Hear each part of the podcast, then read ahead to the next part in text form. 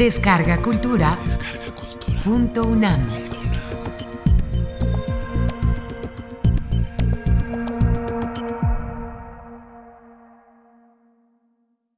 El movimiento romántico en Inglaterra.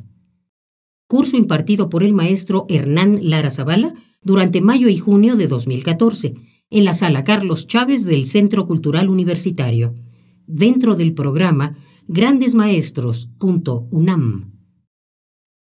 Módulo 4. La segunda generación de poetas ingleses. Lord Byron. Pues ya hemos llegado a la cuarta sesión, con lo cual quedo muy contento porque yo considero que esta es la cereza del pastel. Este es el punto clave, este es el punto más llamativo porque bueno, los personajes que vamos a tocar eran únicos, su poesía fue muy importante, y a este grupo le vamos a llamar la segunda generación de poetas románticos ingleses. En Inglaterra se les llama High Romanticism, para diferenciarlo, digamos, de los inicios del romanticismo. Una de las cosas que creo que ustedes habrán percatado es, además de la originalidad de los poetas románticos ingleses, también la diversidad. Ahorita vamos a, hacer un pequeño recuento, pero en los inicios, con Blake, con Wordsworth y Coleridge, tres enormes poetas, tuvimos, digamos, una primera aproximación. Ahora vamos a hablar de tres, como les digo, enormes personalidades, complejas y atractivas, y que son reconocidas en el mundo entero. Ya no es simplemente parte del movimiento romántico, es todavía mejor, son los tres grandes románticos ingleses. Cada uno de ellos logró labrarse una imagen que los convirtió en iconos del movimiento romántico inglés.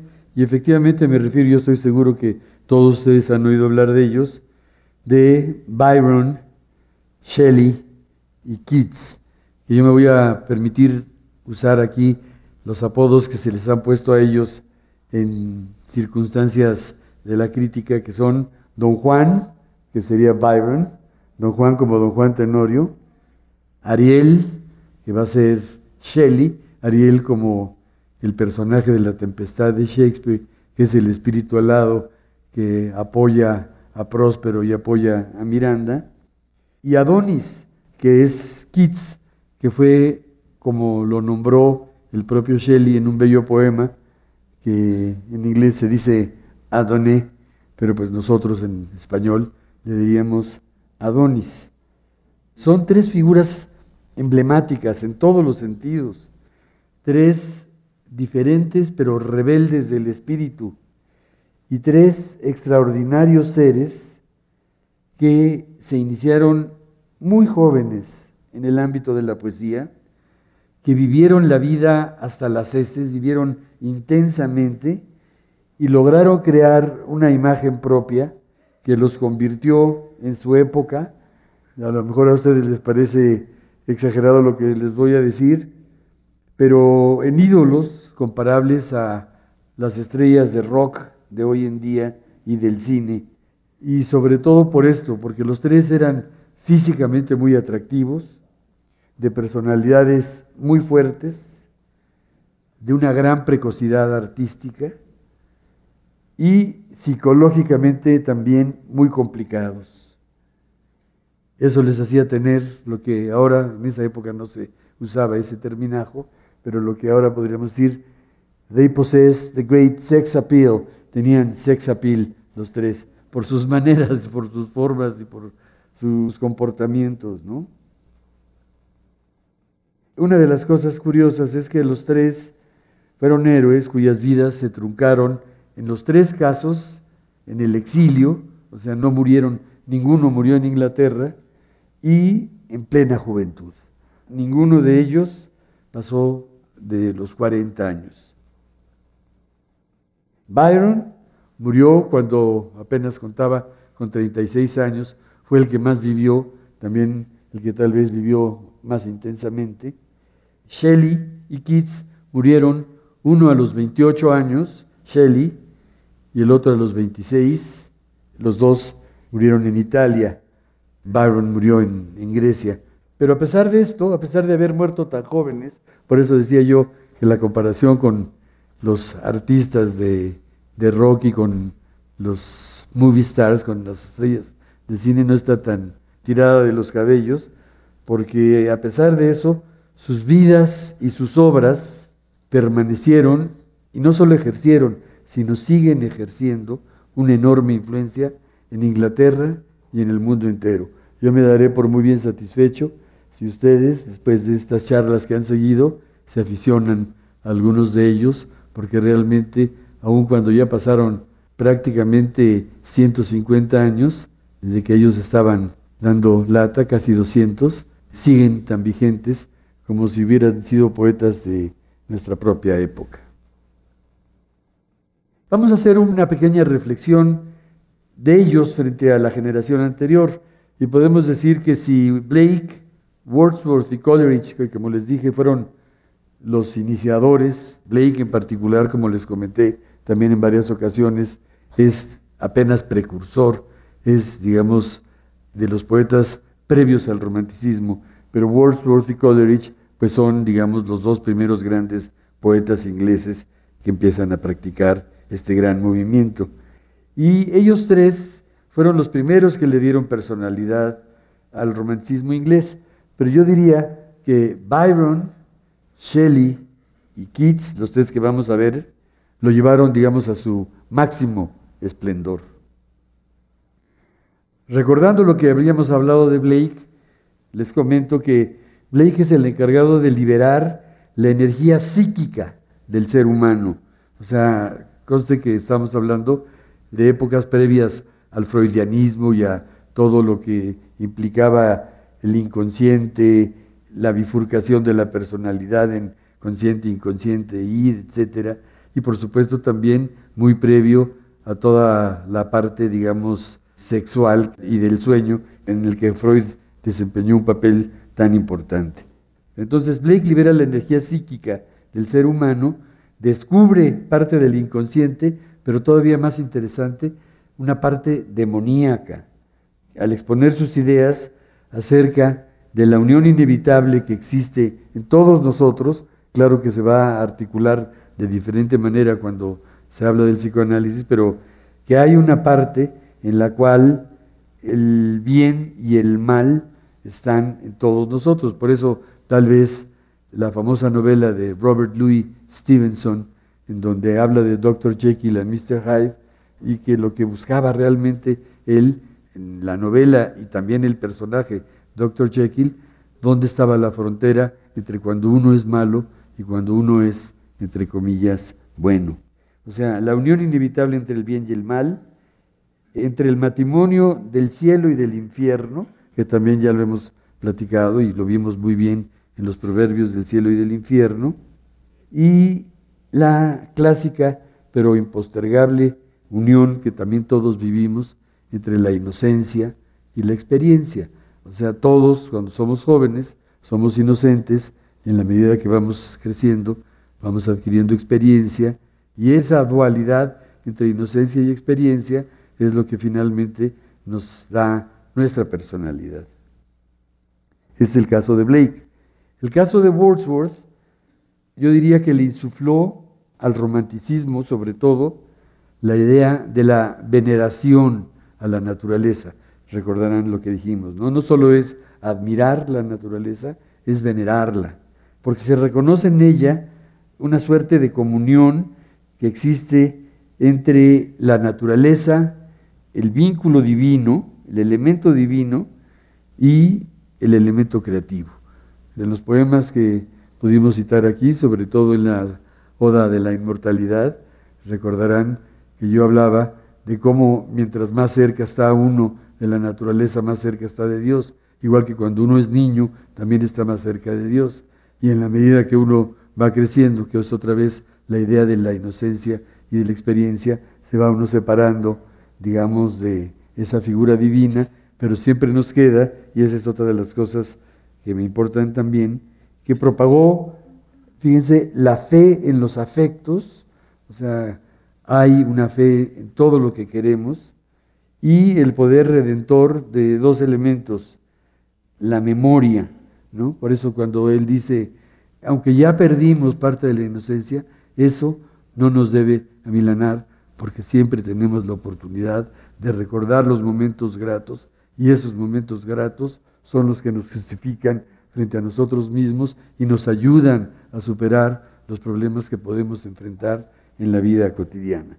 ¿no? Y por supuesto algo que también ya habíamos hablado, que en términos temáticos se habla del lenguaje de la gente común y los incidentes de la vida cotidiana. O sea que digamos que se bajó, como dijimos, de esas épicas altisonantes que parecían prácticamente sermones a tratar temas mucho más humildes, mucho más sencillos, como los que vimos en el caso de Lucy Gray.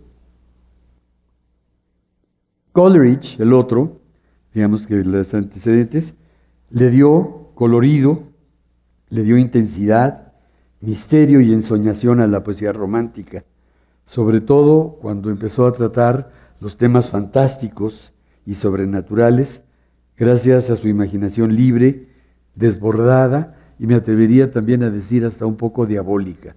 Cuando vimos, casi no lo vimos aquí, pero yo sí les hablé de Christabel, cómo empieza a hablar de personajes que son una suerte de vampiros y en donde el vampirismo, como en el caso de Bram Stoker, en lugar de succionar sangre, como sucede también porque yo digo que los vampiros existen, pero los vampiros existen todavía hoy en día, pero existen sobre todo psicológicamente. Hay algunas personas que succionan de otras, fundamentalmente las partes psicológicas, ¿no? O sea que de pronto uno son como si fueran, que los estuvieran prendidos del cuello y estuvieran ejerciendo un poder maligno como el de la rosa que veíamos también en los poemas de Blake. Y eso es lo que hace un poco Coleridge cuando habla en Cristabel, que seduce una mujer a otra mujer exclusivamente para llevarla al mal. O sea, la enorme genialidad de Coleridge fue lo que le permitió adentrarse en las exploraciones sobre lo nocturno y lo sepulcral, que también, en casi todos los casos del ser humano, atrae y nos repulsa por igual. O sea, cuando nosotros vemos una película de horror, muchísimas veces sentimos esa ambigüedad de una cierta atracción y al mismo tiempo un miedo y una repulsión. Coleridge tal vez es el intermediario más importante entre la primera generación que se inicia con Blake y la actitud rebelde y demoníaca que van a heredar sobre todo Byron y Shelley, que son, de algún otro modo también yo le llamaría los representantes, llamémosle malditos del romanticismo en el sentido que se usa la expresión poesía maldita en los franceses. O sea que de pronto se enfrentan a la sociedad, se enfrentan a sus convenciones, se enfrentan a sus normas morales y tratan de cambiarlas.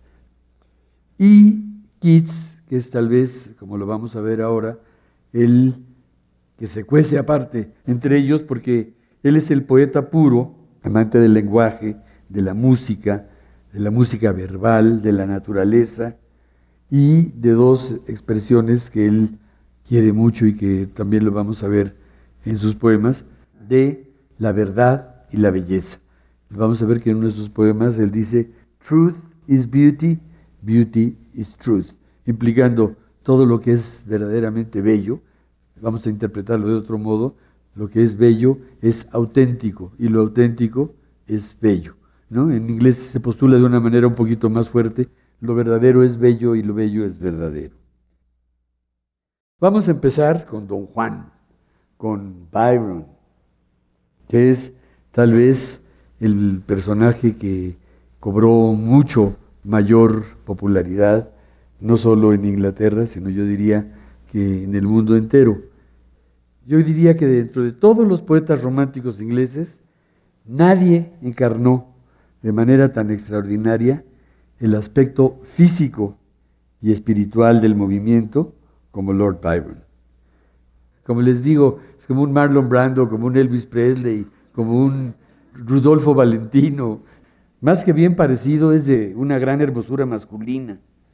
Es blanco, con una palidez de claro de luna, de cabellos negros y rizados, frente amplia, inteligente, ojos claros de mirada soñadora y amenazante, nariz dibujada con gracia y firmeza, boca sensual y voluptuosa, bien definida, cuello largo, postura arrogante. Aquí más bien es la postura de alguien que está pensando, de alguien que está como poeta romántico, ensoñando, ¿no? Pero él provenía además de una familia aristocrática y de abolengo y se vestía como todo un príncipe. Fue poeta desde su temprana juventud, líder natural desde la escuela, orador nato desde sus estudios preparatorianos, al grado que muchos pensaron que en lugar de poeta iba a ser político, sabía latín y griego, y fíjense, era deportista, practicaba equitación, jugaba cricket, un extraordinario nadador, boxeador, esgrimista y para colmos pendenciero. Era duelista y sobre todo un irredento enamorado. Era un conquistador de mujeres obsesivo, compulsivo. Era además un gran rebelde, guerrillero, digo guerrillero en el sentido de que peleó por como lo vamos a ver por la independencia de Grecia y revolucionario. No obstante todas estas enormes cualidades, estas se veían lastradas por un defecto congénito, como pasa con tantas personas que tienen defectos fuertes, le imprimieron debilidad y fortaleza a su carácter. Byron, este Byron que están ustedes viendo, lo pintaron con el traje que utilizó cuando se fue a Grecia y a Albania para empezar a luchar porque tenía que usar el uniforme militar. Pero aquí también ven ustedes la enorme personalidad y aunque parece como un disfraz, pero en realidad es algo por lo que estaba luchando de una manera muy auténtica. ¿no? Estaba buscando la libertad de los griegos frente a los turcos. Pero les decía yo entonces que tuvo una malformación congénita en el pie izquierdo, que solo se le notaba al caminar, no tenía una pierna más, más larga que otra, como puede ser cuando ocurre que alguien se contagie de poliomielitis o lo que antes se llamaba parálisis infantil, sino tenía una malformación en un pie. Y entonces eso le creó un cierto complejo de inferioridad que logró superar, como sucede tantas veces, con un complejo de superioridad. Muchas gentes hacen eso, ¿verdad? O sea que le sacan ventaja a los defectos y de pronto casi casi hasta presumen su defecto. Fue sobre todo gracias a su férrea voluntad, a su actitud desafiante y viril, que marcó su personalidad de por vida. Como les digo, era un extraordinario nadador y cada vez que podía salía a nadar, pero cuando iba a nadar se pasaba cinco o seis horas nadando, ¿no? Patacoja, le decía la gente, pero Byron replicaba pata pezuña, pues prefería que lo identificaran con el mismísimo demonio a que lo vieran como un contrahecho. Cuando dice pata pezuña, ustedes recordarán cuando menos, por ejemplo, aquellos que hayan visto las imágenes de la lotería, que cuando ponen el diablo en la lotería, le ponen una pata de gallo y otra es una pata de cabra. ¿no? Él tenía un pie humano y él decía una pata pezuña, como si fuera el diablo personificado, ¿no? Y es que Byron se sentía satánico. Por lo mismo llegó a afirmar cosas como esta, esa es una cita. Dice, nosotros los Byron morimos jóvenes, tanto por parte de mi padre como por parte de mi madre. Me es igual, pero quiero disfrutar mi juventud. Y tal vez, dicen, cuando se registra en el hotel y en la pregunta edad, él dijo 100 años, como si fuera el diablo, aunque tenía escasos 30 años, pero cuando le preguntaron edad, 100 años, se sentía como el demonio y se sentía que había vivido mucho más de lo que él podía o merecía vivir.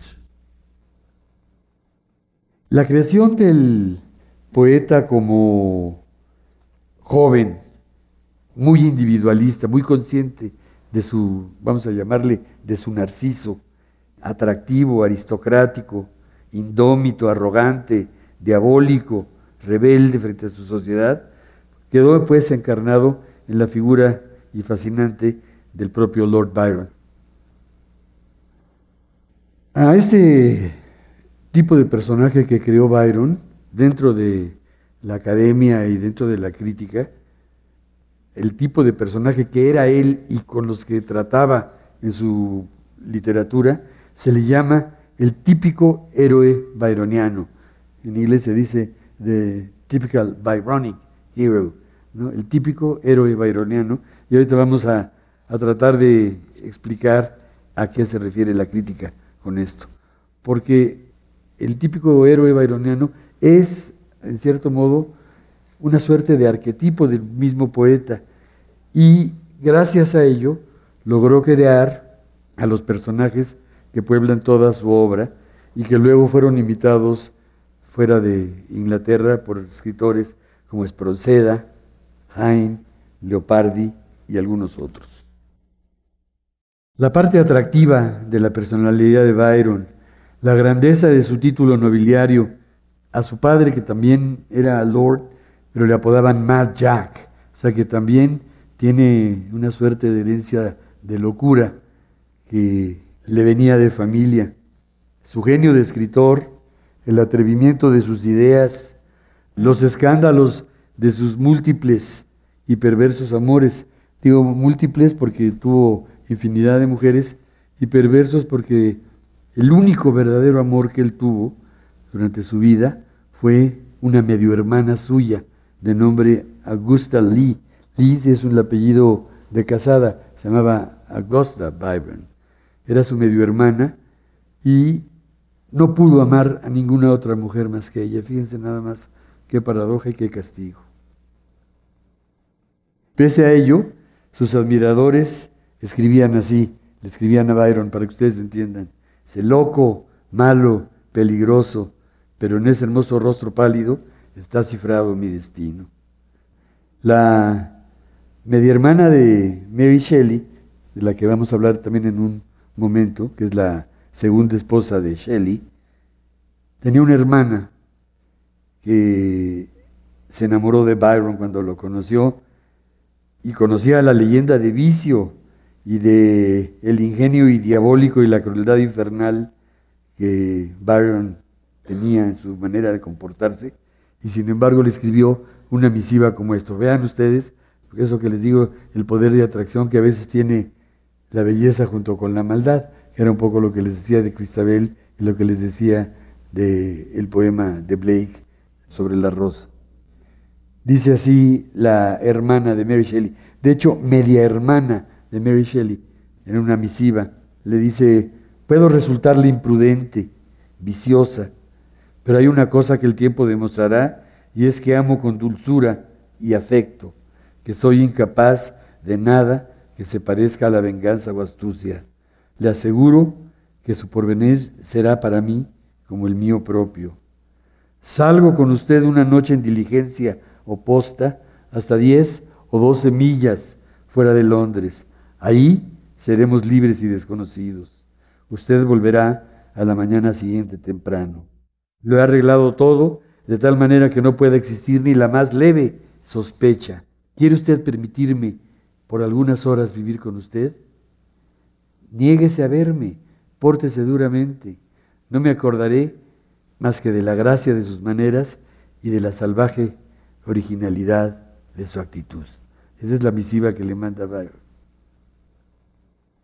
Para desgracia de ambos, Byron flaqueó y sin proponérselo, le inflautó un hijo. O sea, tuvo un hijo con ella. Dicen que Byron, él mismo decía, que era estudioso durante el día y disoluto durante la noche. Pero lo cierto es que, como le decían también, el magnífico, fíjense, se levantaba al mediodía, almorzaba a las dos de la tarde, trabajaba hasta las seis, daba un paseo a caballo de seis a ocho y el resto de la noche hasta las seis de la mañana lo dedicaba a las mujeres, el vino y la conversación. O sea que y sin embargo escribió, como todos ellos, como le hacían, realmente yo me quedo extremadamente impresionado de qué cantidad de producción tenían, a pesar de estas vidas, primero breves, como les digo, porque ninguno de ellos pasó ni siquiera de los 36 años que fue lo que vivió Byron, y tienen libros que vamos a ver juntos aquí.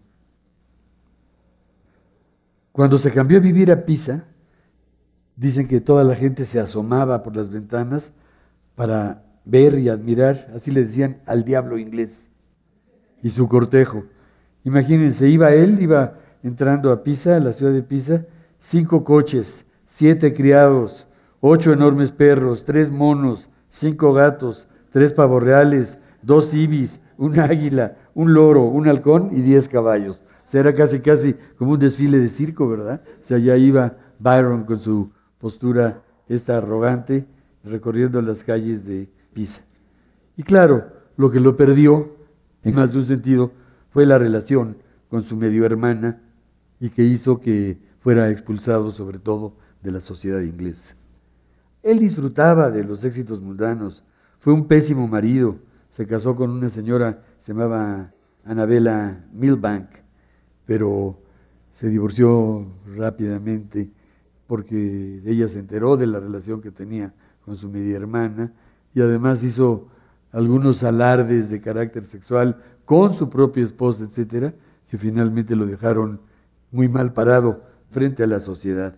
Y decía Byron cosas tan cínicas como esta, cínicas y un poco vistas a la luz de ahora, machistas y a lo mejor hasta un poco misóginas, ¿verdad? Dice, mi ideal es una mujer que tenga el ingenio suficiente para comprender que debe admirarme, pero no lo bastante para que desee que yo la admire a ella. así decía. Digo, pues es un cínico también, claro.